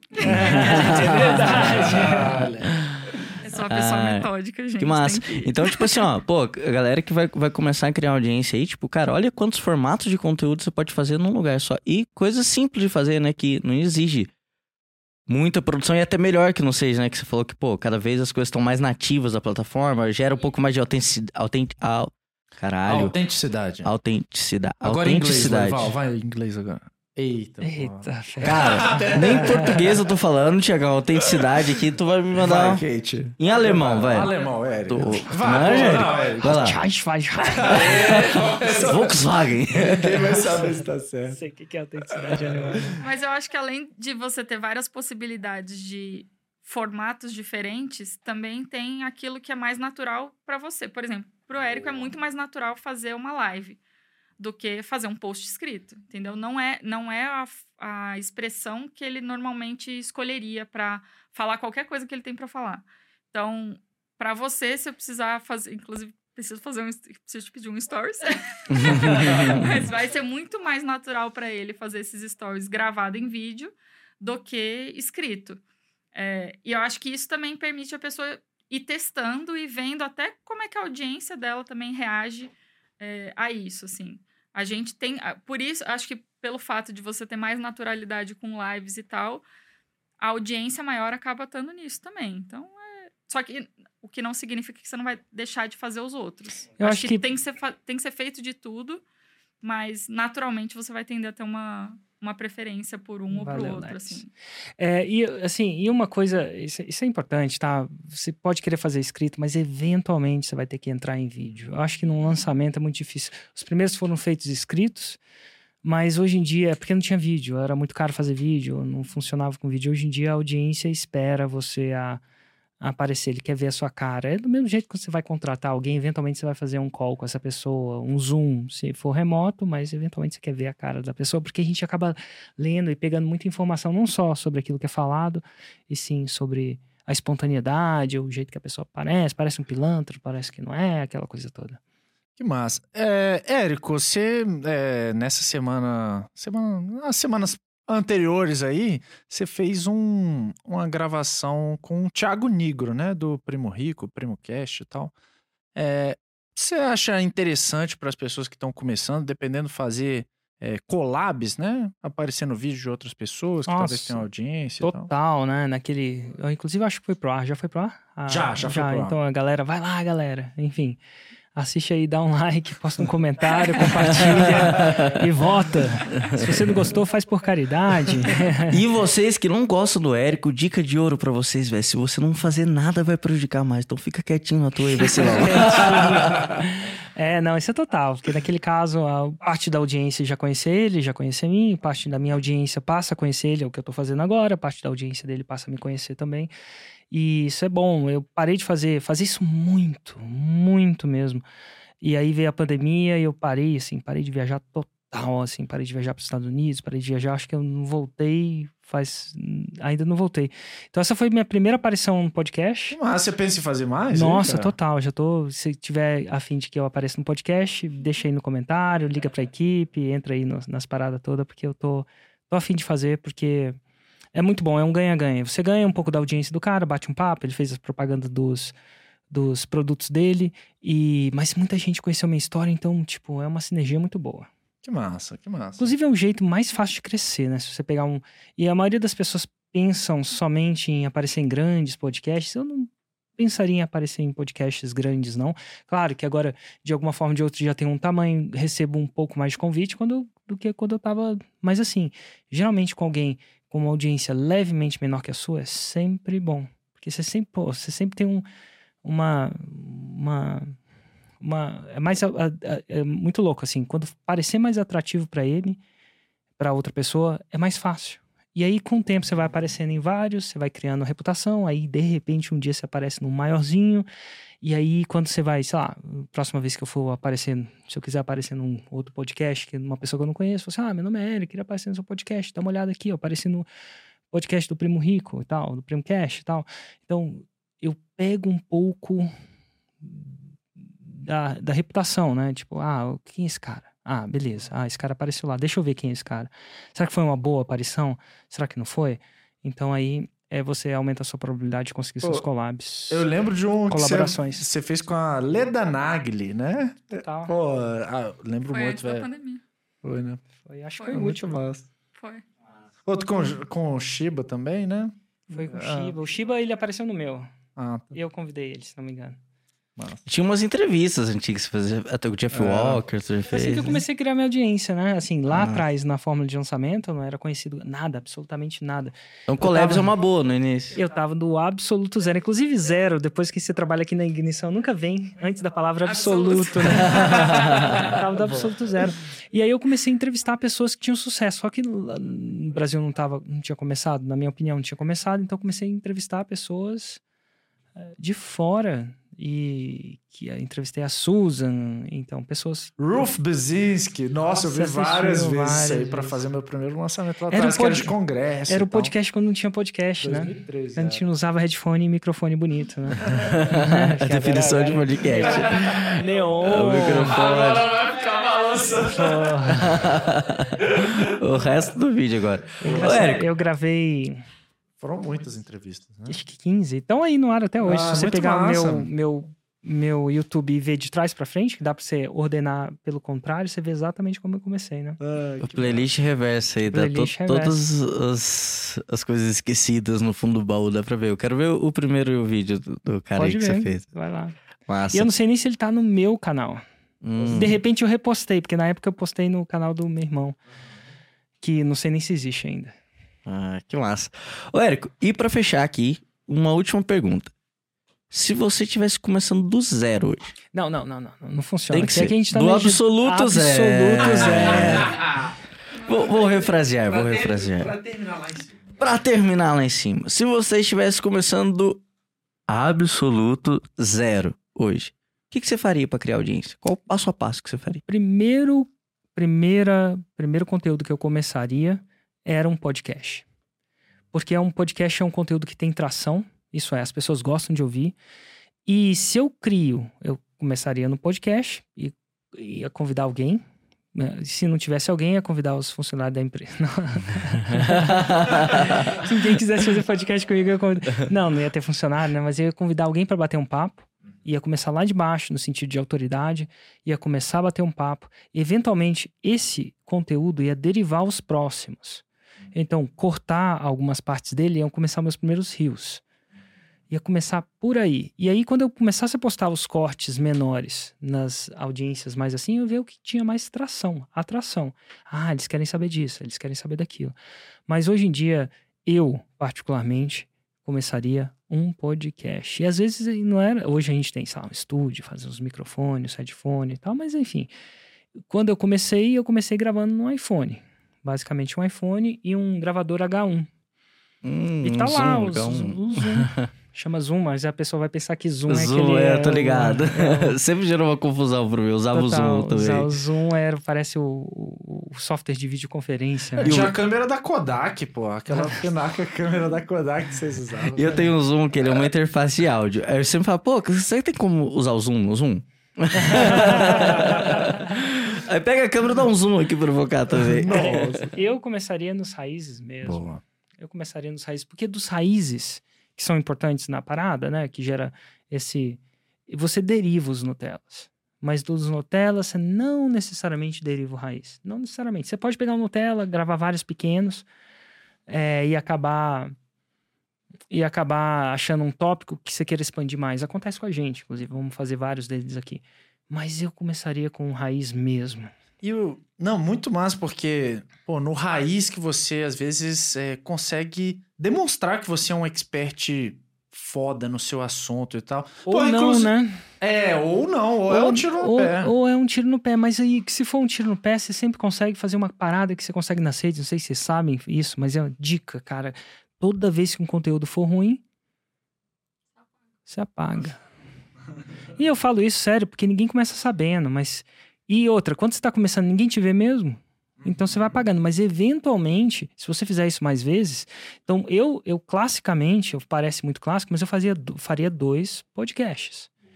Dois podcasts por semana, começaria assim, e aí os que não ficaram bons eu apagava. Tipo, essa live, a gente tá fazendo isso aqui ao vivo, né? Então tá gravando. Mas se ficasse ruim, se alguém tivesse falado uma besteira, se a gente fosse ser cancelado, ou Sorte que minhas piadas foram boas. se as piadas do Lorival não aterrissassem, ofendessem alguém. ofendessem alguém mais do que ele mesmo. a gente podia simplesmente não postar, né? Eu acho que isso que é a mágica de quando você tá começando. eh, Muita gente já queria começar com muita audiência. Eu não queria começar com muita audiência, não. Inclusive, a gente tá programando de, sei lá, começar uma banda, de eu começar a tocar. Eu quero começar com pouca audiência.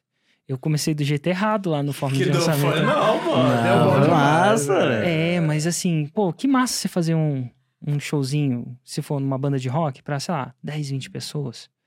E Tem essas que colocar pessoas. data, ouviu falar? Não, não. Pra começar tem que E botar a outra, data. se as pessoas foram seus amigos, ou melhor, se forem seus funcionários, Ah, imagina, quem, só. imagina quem vai vaiar.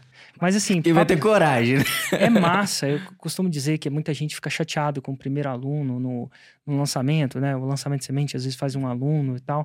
Mas é massa você poder começar com pouca gente. Porque você vai ficar melhor. Afinal, a prática leva a segurança. Você vai ficar cada vez mais seguro. E outra, depois do final de cada podcast, a gente tá começando essa segunda temporada. A gente fez a primeira temporada, acabou fazendo outras coisas, agora volta, se Deus quiser, para não parar mais. E a gente tá aprendendo coisas né? Tipo, na primeira temporada a gente só tinha três pessoas, agora a gente já tem, agora tem, tem pessoas diferentes, né? Pessoal da IGD, mulheres no podcast, olha que massa. Ei. Não, e, e é massa que olhando Eu pra. imaginava que você ia sobreviver à quinta série. Foi safe, sei, né, safe. Anos e anos Safe do safe. Já passou vocês. reuniões piores, né, Kate? Tranquilamente. Todo dia. Tranquilamente. Não, pô, e é massa que, pô, a gente foi muito vanguarda lá atrás, né? Pô, ninguém fazia podcast quando a gente começou a fazer. Ah, E cara, é massa voltar. Ninguém fazia massa. muita coisa quando a gente começou. Mas é muito massa, porque assim, Ah, a, a proliferação desses podcasts grandes só faz com que as pessoas estão cada vez mais aprendendo. E muita gente está na esteira, em vez de ver uma série de Netflix ou alguma coisa do tipo, tá vendo um podcast, aproveitando, e isso é demais. Até pro próprio Brasil, né? Bom demais. Então, com isso aí, fechamos esse podcast aqui de Consom de Audiência. Eu sou o Thiago Batista. Lourival Júnior.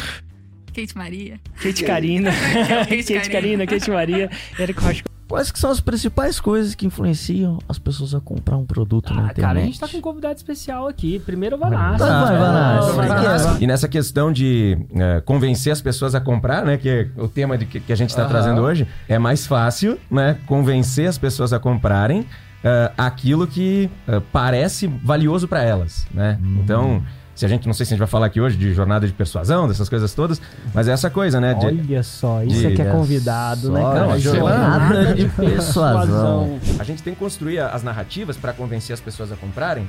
As pessoas precisam entender fácil o que a gente está tentando transmitir. Porque se a pessoa entende, é mais fácil ela comprar. As pessoas não compram porque elas não entendem, né? Então, a, a confusão é inimiga da conversão. Já vi isso que tinha.